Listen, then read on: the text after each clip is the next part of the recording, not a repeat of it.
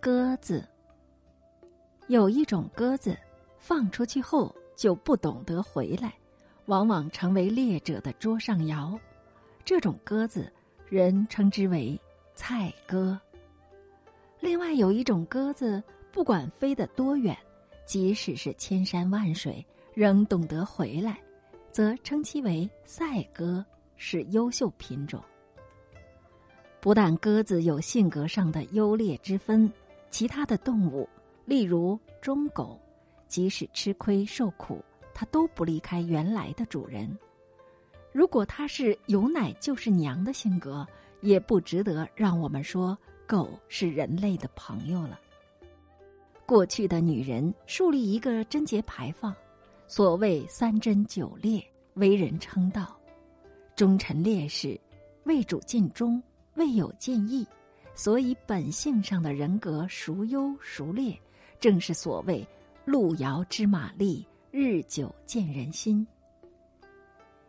一个部队能不能战斗，就看你这个部队是训练成菜鸽还是赛鸽。商场上，你的员工帮你冲锋陷阵，也不是一时就能看得出中间成败，也是要经过考验，才能知道你这一群员工是菜哥还是赛哥呢？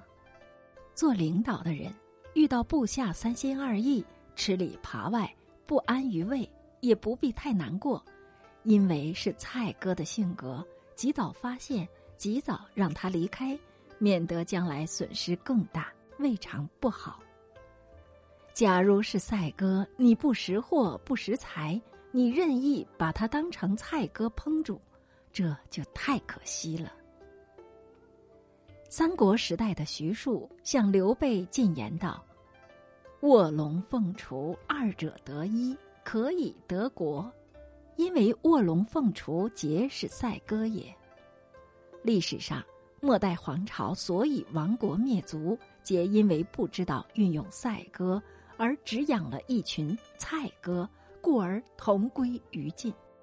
机关团体里多少的菜哥被淘汰、被遣散。”我们也不必为这许多菜歌感到难过，而应该要赞美那许多的领导人。所谓慧眼识人才也。不遇到赛歌的人才，不能认为是事业的成功。所谓事业的成功，要有一群赛歌性格的部署，前途才有希望。古人云：“千军易得，一将难求。”这就是说明。千万的兵卒容易招募，像韩信能够助谈败将，这就是汉高祖认识赛鸽的价值。看我们的国家，多少的赛鸽在国外储才禁用，多少的菜鸽在自己的国家发威称雄，难道他们不能成为油锅中的烹炸，就是自己的国家之福吗？希望我们的国家团体。多养一些赛鸽，少去培养菜鸽。所谓“劣币驱逐良币，良可惜也”。